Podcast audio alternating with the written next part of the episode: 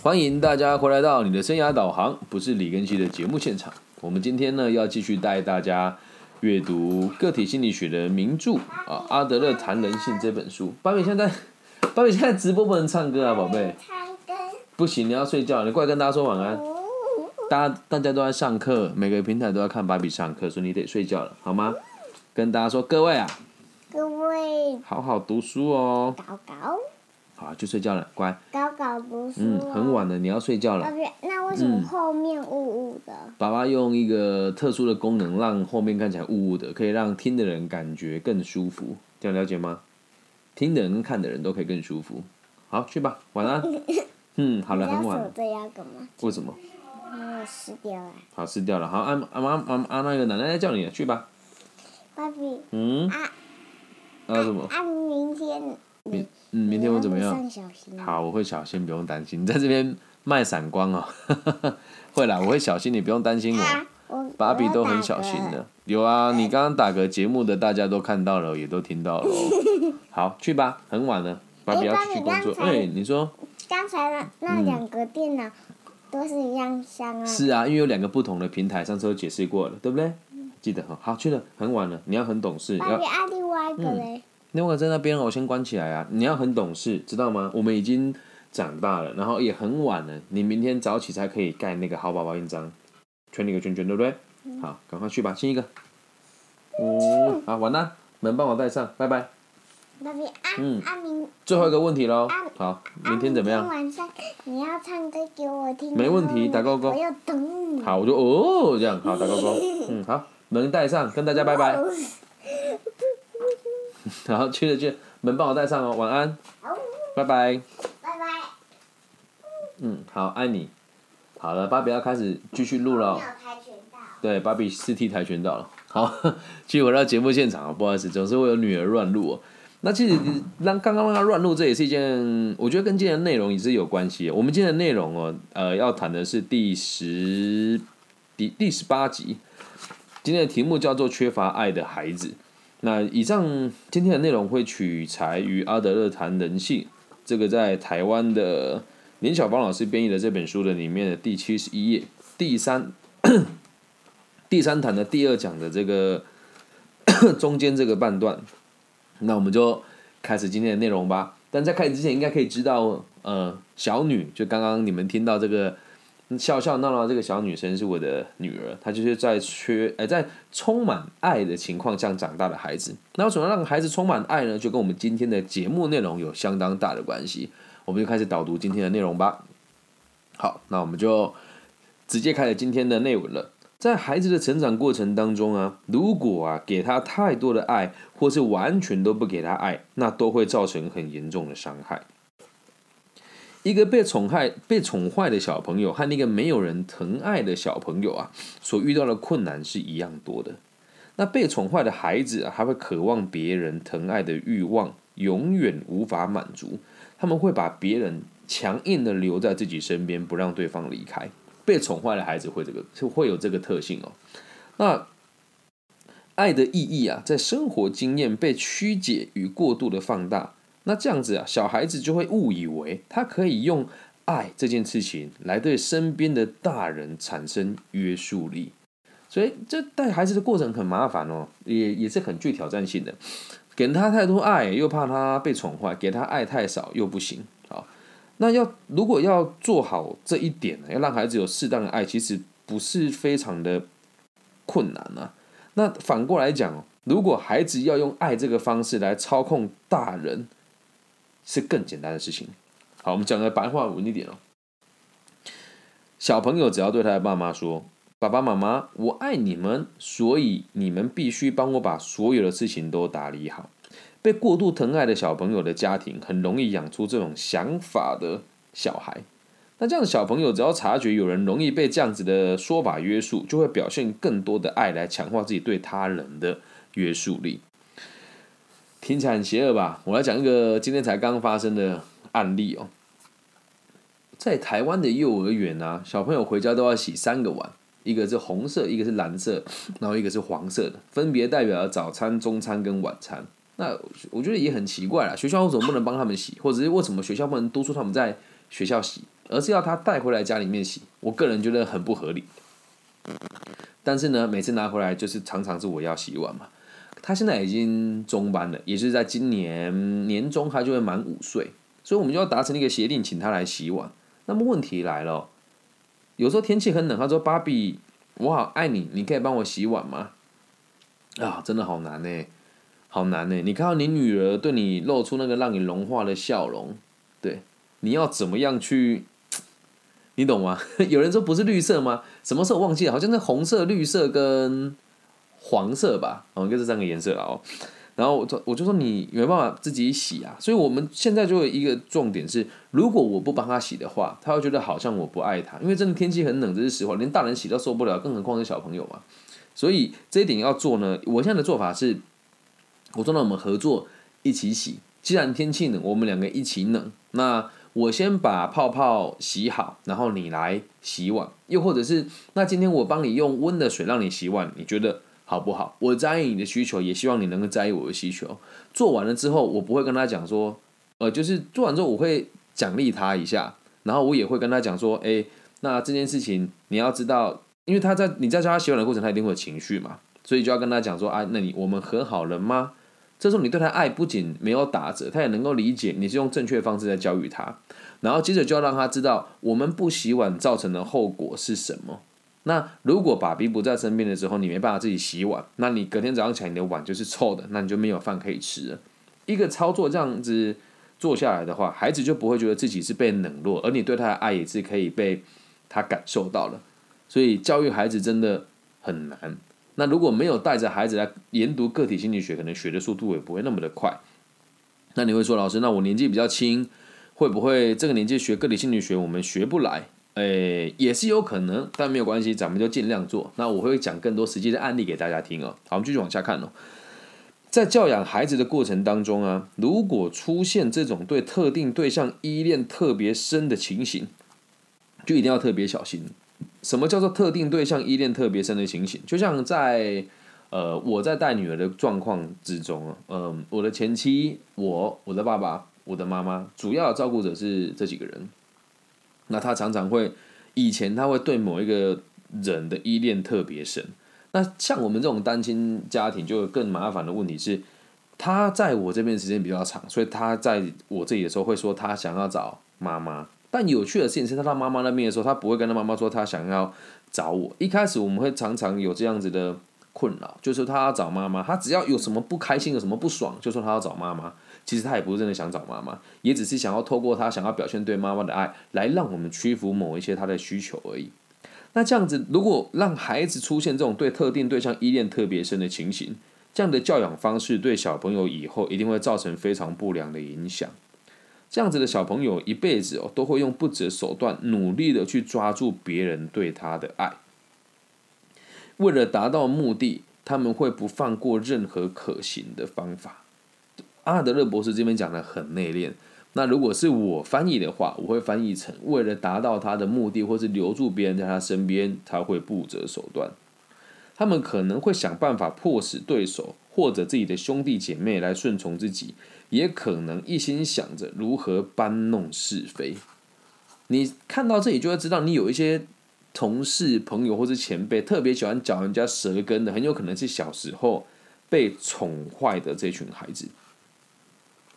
这样子的小朋友，哎，后面这个讲的很有趣哦，但是事实就是这样哦。在这样子状况成长的小孩，可能会煽动兄弟姐妹去做坏事，以凸显自己的杰出与正直。占独自占有父母的爱与赞许，我必须得说，阿德勒博士讲的这个东西叫人性啊。我曾经目睹过我女儿做这件事情，如果不是我在浴缸，而不是浴缸鱼缸后面看到她，我也不会相信她会这么做这样子的事哦。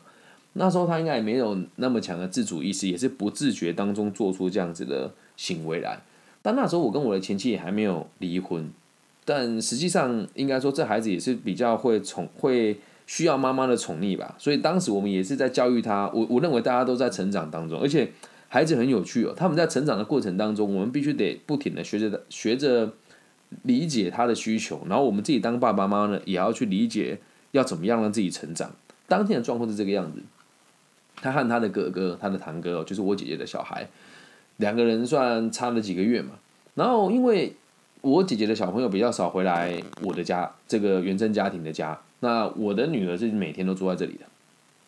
然后有一次哦，因为姐姐的，就是她的哥哥回来的时候，呃，外公外，哎，他的外公外婆啊，就是小朋我的女儿的爷爷奶奶。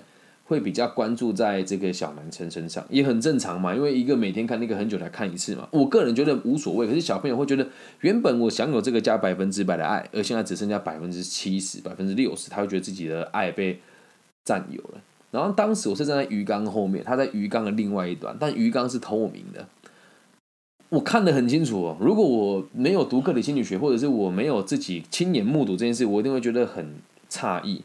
他就。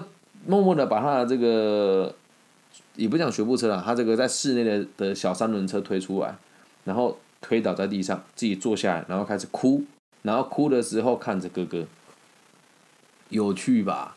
所以你不要以为孩子在充满爱的状况之下就不会有这个状况产生，而是要让让大家知道这是人的人性。小朋友都会觉得，如果我让别人关注我多一点，我就可以让大人爱我多一些，他们就会有这些错误的想法。好，我们继续往下看。那小朋友用这样子的方式，会对他的父母施加某种社会的压力，逼着他的爸爸妈妈把所有的注意力都放在他自己身上。为了达到这个目的啊，他会使尽各种奇奇怪怪的方式，让自己成为被关爱的焦点，来显示出自己的重要。所以，除了这样子用比较特殊的方式让爸妈关注你自己之外，他们也有可能会表现出。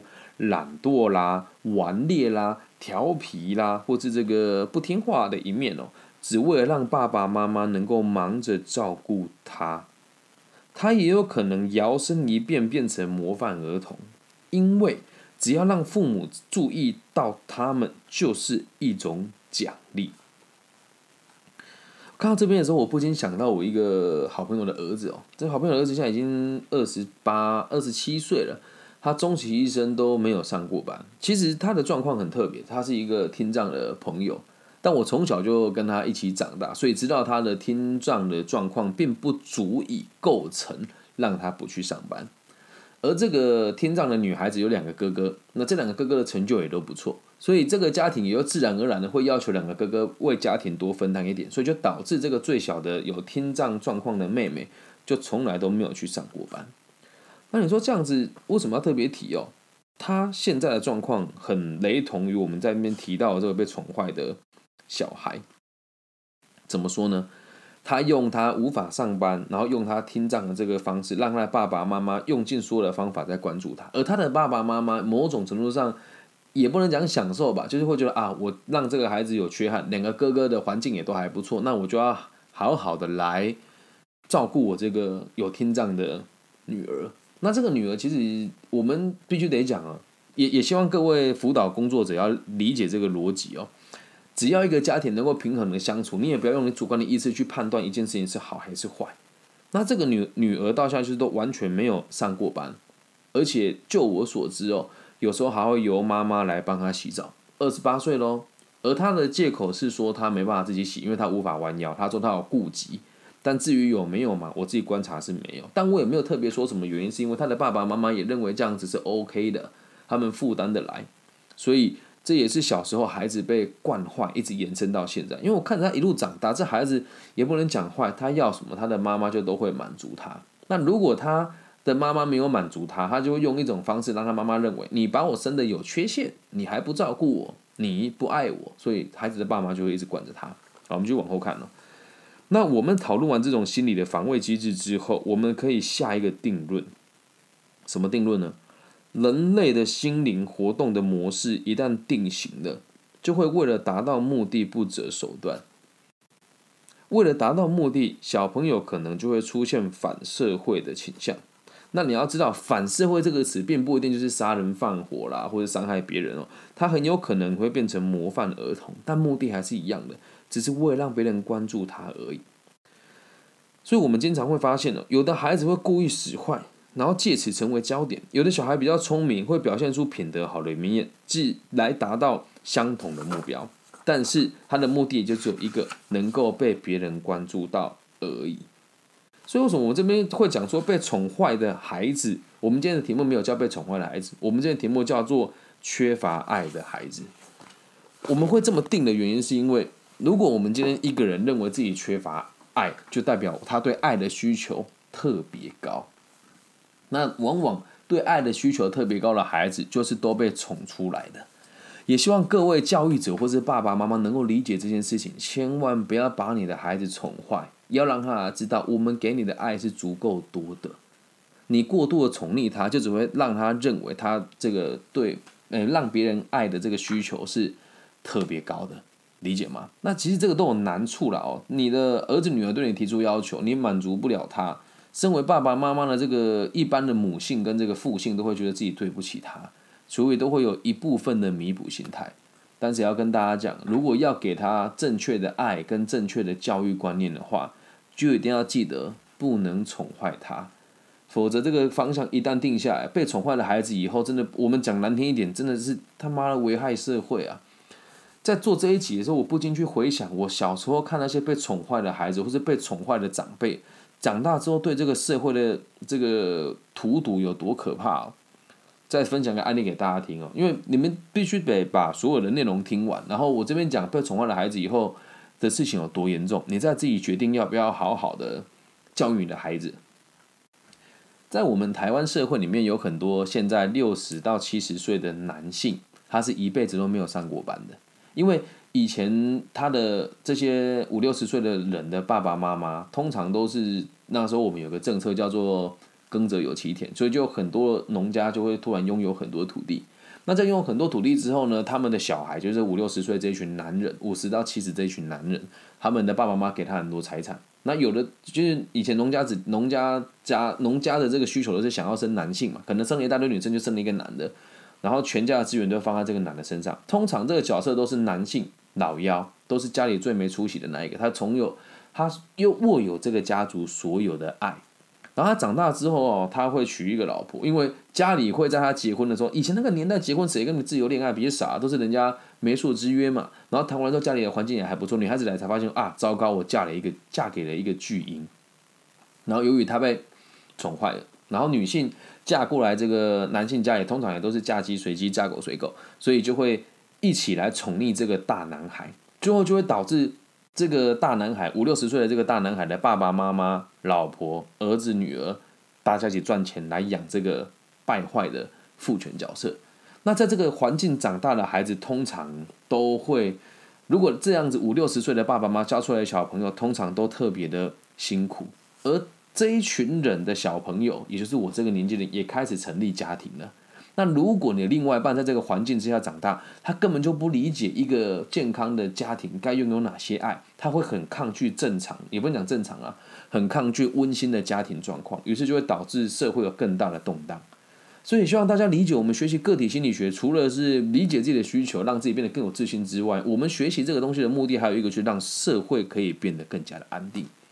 了解吗？不要宠坏你的孩子。以上就是这集全部的内容喽。那些缺乏爱的小孩，希望大家喜欢。那如果你听了之后有心得，也可以分享给我。大陆的朋友可以在网易云的频道直接私信我。那如果是比较害羞的你，可以从我的微信，我的微信号是 B 五幺五二零零幺。那其他地区的朋友可以借由你的呃惯用的搜寻平台搜寻我的名字，我的名字叫李更新，木子李，甲乙丙丁戊己更新的更，王羲之的羲。那也邀请大家听完了以后，可以找一个让你舒服的地方。祝福在全世界收听我们节目的每一个听众的人，呃，每一个听众都可以平安、健康、顺心，包含你，包含我，我爱你们。希望我们节目的存在可以给社会更多安定的可能性。不要太想我，还有新年快乐，我爱你们，拜拜。